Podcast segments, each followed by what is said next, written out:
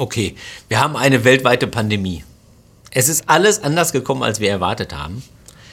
Aber Weihnachten und der Advent, das muss ungefähr so sein wie immer. Es muss den Adventskranz geben, es muss Plätzchen geben. Es wird einen Baum geben und eine Bescherung. Weihnachten ist wirklich das traditionellste Fest, das wir so feiern. Und wir haben auch immer die gleiche Botschaft. Jedes Jahr sagen wir neu, freut euch. Jesus wird geboren, Gott kommt in diese Welt. Seit 2000 Jahren immer das Gleiche. Und da kann man noch mal fragen, was hat das eigentlich gebracht? Dass wir immer wieder davon reden, dass Jesus in die Welt kommt. Und vor allen Dingen können wir uns mal fragen, was hat Jesus eigentlich gebracht in die Welt? Was hat sich verändert durch Jesus? Oder anders gefragt, was soll der ganze Jesus-Hype an Weihnachten und sonst auch? Eigentlich erkennt man ja die Leistung einer Persönlichkeit, die Größe einer Persönlichkeit an der Größe ihrer Werke. Das, was sie hinterlassen hat bis zu ihrem Tode. Und wenn man Jesus vergleicht mit anderen Persönlichkeiten, die vielleicht ähnlich berühmt sind, was, was haben die nicht alles geleistet? Alexander der Große hat ein Weltreich geschaffen und war eigentlich nur ein Provinzfürst. Julius Caesar hat über ein Weltreich regiert mit 375.000 Kilometern Straßen. Napoleon hat wenigstens versucht, ein Weltreich zu gründen. Und von ihm haben wir immerhin das bürgerliche Gesetzbuch behalten. Das hieß ja mal Code Napoleon und angeblich hat er auch mit der Erfindung der Margarine zu tun, immerhin. Platon, einer der großen Denker der Antike, hat die Akademie gegründet, die große philosophische Schule der Antike und hat über Jahrhunderte das Denken beeinflusst und die Forschung und die Wissenschaft der damaligen Zeit. Ein Denker von Weltruf. Auch wenn die damalige Welt halt eigentlich nur aus Griechenland bestand. Aber immerhin. Mohammed war ein, ein weltlicher Herrscher. Buddha ein, ein weltweit oder ein, ein, ein beachteter, bekannter Denker, Influencer, ein Weiser. Was hat Jesus verändert? Was hatte er auf die Beine gestellt, als er starb? Er hatte auch kein besonderes Talent. Isaac Newton, der hat eine Theorie der Schwerkraft entwickelt.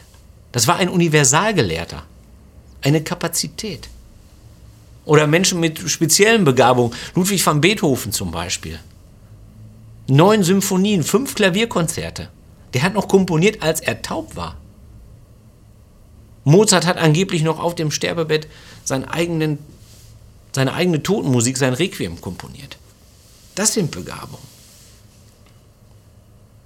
Steve Jobs hat das iPhone hinterlassen. Ist vielleicht nicht ganz so bekannt wie Jesus von Nazareth, aber kann auch werden. Jesus hat nicht mal einen Zettel hinterlassen.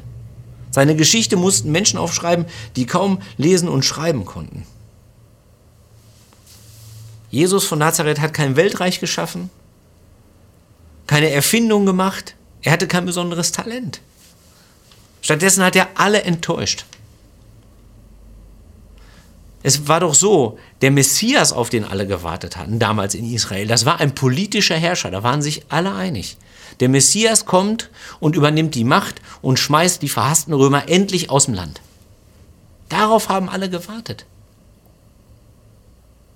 Und er hat alle enttäuscht. Genau das hat er nicht getan. Und deswegen ist er einsam auf die schändlichste Art und Weise gestorben, die es damals gab. Er hatte nichts, als er starb. Und hatte nichts erreicht. Er war einer von 18 Christusen, 18 Messiasen, die es damals gab, von denen wir Überlieferungen haben. Und allesamt sind gescheitert. Und trotzdem ist Jesus von Nazareth der einzige, über den heute noch Lieder gesungen werden und geschrieben werden. Und obwohl man ihm zu Lebzeiten kein Denkmal gebaut hat, gibt es überall auf der Welt Gebäude aus Stein, die seine Nachfolger gebaut haben. Er hat nichts geleistet. Und trotzdem ist seine Geschichte die am meisten übersetzte Geschichte der Welt. Die Bibel gibt es in 2000 Sprachen. Sie ist auch das meistgedruckte Buch der Welt, sagt das Guinness Buch der Rekorde.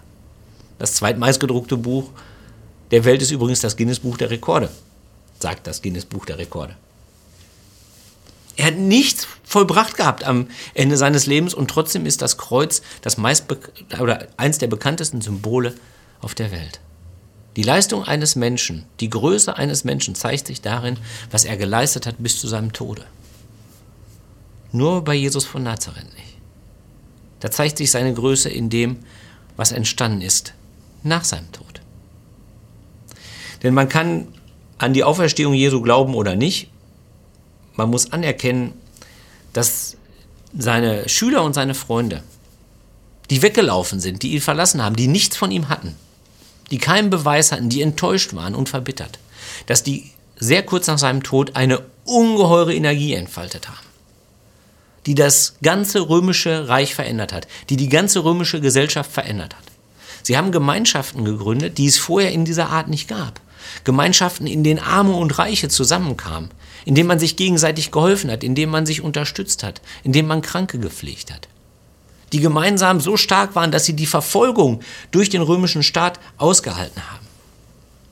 Es konnte zum Beispiel sein, in den Versammlungen der ersten Christen, dass die Sklaven und ihre Besitzer, dass die nebeneinander gesessen haben. Mehr noch, es konnte sein, dass der Besitzer dem Sklaven die Füße waschen musste, weil Jesus gesagt hat, seid untereinander wie Diener. Oder ein anderes Beispiel. Es war, es ist belegt und war auch rechtlich erlaubt, dass äh, Mädchen nach der Geburt bis zum achten Tag nach der Geburt straffrei getötet werden durften.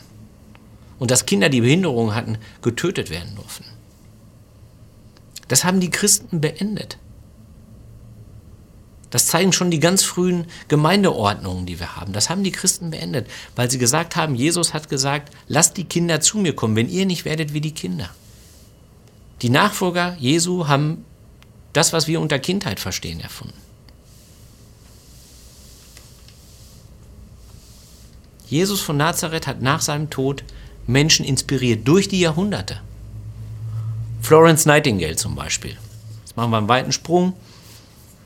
Die hätte das angenehme Leben führen können einer wohlhabenden Frau in der Mitte des 19. Jahrhunderts in England. Mit Landsitz, Familie, Kindern, vielen Dienern, die einem ein bequemes Leben verschaffen. Aber in ihrem Tagebuch kann man nachlesen, dass sie sich hat inspirieren lassen von Jesus dass sie sich von ihm gerufen fühlte. Und deswegen ist sie in die Arbeiterviertel gegangen, in die runtergekommenen Slums, würde man heute sagen. Mitten in einer Grippeepidemie und hat die Kranken gepflegt. Mit der britischen Armee ist sie in den Krimkrieg gezogen, weil sich niemand um die Verletzten kümmern wollte. Florence Nightingale ist die Begründerin des modernen Pflegewesens, weil sie inspiriert war von Jesus von Nazareth. Oder John Newton, der hat ein bisschen eher gelebt. Die kreative Kirche hat ein Musical über ihn gemacht. Amazing Grace heißt das. Denn er hat den Text geschrieben für diesen bekannten Gospel-Song Amazing Grace. Der hatte zwar eine zwielichtige Vergangenheit als Sklavenhändler, aber er führte ein angenehmes Leben als Hafenbeamter, als Hafenmeister. Und er hätte das bequem weiterleben können. Aber er hat sich inspiriert gefühlt von Jesus. Und deswegen ist er aktiv geworden in der Bewegung gegen, für die Abschaffung der Sklaverei. Das ist die erste bürgerliche Protestbewegung der Geschichte. Die haben im Grunde genommen alles erfunden, was wir heute noch machen. Unterschriftensammlung, Fairtrade. Sie haben dafür gesorgt, dass, dass ähm, Zucker, der mit Sklavenarbeit produziert worden ist, boykottiert worden ist. Und selbst nur Zucker gekauft, der aus Ländern kam, wo es keine Sklaverei gab. Da gibt es Zuckerdosen noch heute, da steht drauf, hier nur Zucker einfüllen aus Indien, weil der war ohne Sklavenarbeit. Das haben die Nachfolger Jesu erfunden. Und John Newton ist zum Kronzeuge geworden. Seine Aussage hat dazu geführt, dass die Regierung den Sklavenhandel im britischen Empire untersagt hat. Das war 1833. Das britische Empire hat die halbe Welt umfasst. John Newton hat nicht weniger getan, als Hunderttausende Menschen davor zu bewahren, Männer, Frauen und Kinder, Sklaven zu werden. Vielleicht sogar noch mehr, weil er inspiriert war von Jesus von Nazareth. Dietrich Bonhoeffer, Theologieprofessor, hochbegabt, der hätte aus seinen Auslandsreisen flüchten können vor den Nazis. Er war verfolgt von den Nazis. Er wusste, es wird mir schlecht gehen. Seine Freunde haben ihn bekniet, komm zu uns nach Amerika. Und er hat es nicht getan. Er hat den Kampf aufgenommen gegen den Tyrann. Und noch in der Zelle hat er seine Mitgefangenen ermuntert und ermutigt.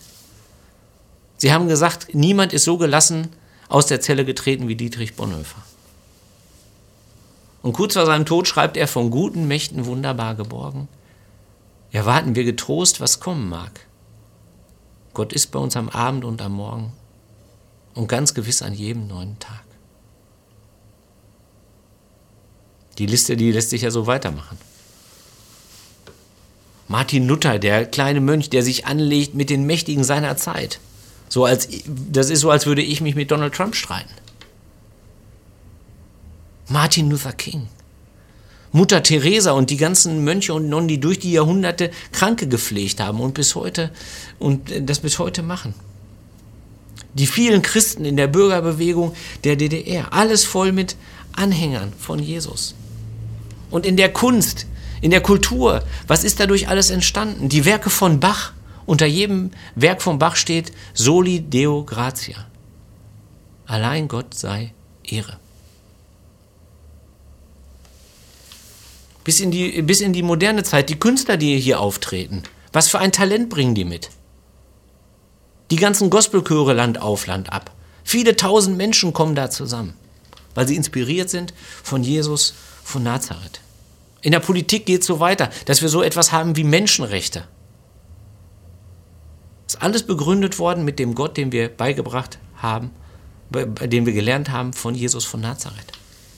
Alles ist im Namen Jesu passiert. Sein Einfluss auf unser Denken, auf unser Handeln, auf unsere Werke, äh, auf, unser, ja, auf das, was wir handeln, auf unser Handeln, auf das, was wir tun, ist so umfassend, dass wir es gar nicht mehr merken.